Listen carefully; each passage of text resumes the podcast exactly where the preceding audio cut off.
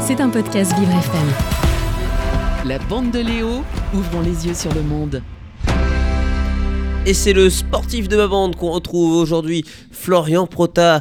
Bonjour Florian. Bonjour Léo, bonjour à tous. Et hier soir, le FC Séville a soulevé pour la septième fois consécutive la Ligue Europa, le club désormais roi de la compétition. Euh, L'histoire d'une coupe qui reste encore méconnue chez la plupart des supporters de foot. Euh, pourtant, elle a connu de nombreux rebondissements qui font aujourd'hui la légende de ce sport, Florian. Ouais, elle est souvent méprisée par les amateurs de foot, parfois qualifiée de petite coupe d'Europe face à la prestigieuse Ligue des Champions. La Ligue Europa n'en reste pas moins l'une des compétitions de football les plus populaires. Créée en 71, elle a connu au fil des années un grand nombre de changements et d'évolutions.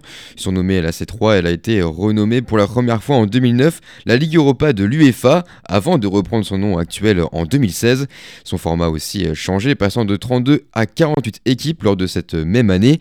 Les équipes européenne en lice dans la compétition s'offre alors des matchs spectaculaires avec euh, des joueurs toujours plus euh, talentueux. Et oui, des joueurs euh, talentueux. Et ils sont justement quelques-uns à avoir marqué l'histoire de la compétition, Florian. Et on peut en citer quelques-uns, comme par exemple Henrik Larsson, international suédois, élu meilleur joueur du tournoi en 2003 en le remportant avec le Celtic Glasgow.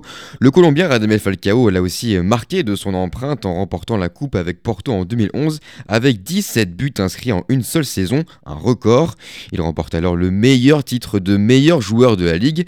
Enfin, on peut citer aussi l'international uruguayen qu'il a remporté en 2010 et qui avait à l'époque marqué les esprits. Bref, la liste pourrait être encore longue, mais il faudrait encore me consacrer 10 minutes d'antenne, Léo. Ah oui, désolé, mais on, on, les a pas, on les a pas pour le moment. Euh, mais. Euh, a, oui, il n'y a, pas de temps additionnel chez nous, ou très peu, très peu. Et, et alors, combien de, de ligues, combien la Ligue Europa euh, génère-t-elle euh, chaque saison, Florian? On ne connaît pas exactement les chiffres euh, des potentielles recettes qu'elle génère. Ça dépend bien sûr de nombreux paramètres comme les droits de télévision, les sponsors ou les billets vendus chaque match. Elle bénéficie en tout cas d'une importante couverture médiatique et d'une grande audience qui sont l'une des plus importantes des compétitions européennes. On peut estimer des revenus considérables qui doivent atteindre plusieurs milliards d'euros. Des chiffres qui peuvent paraître exorbitants mais pas surprenants quand on connaît un minimum le business qui gravite autour du football. C'était un podcast Vivre FM. Si vous avez apprécié ce programme, n'hésitez pas à vous abonner.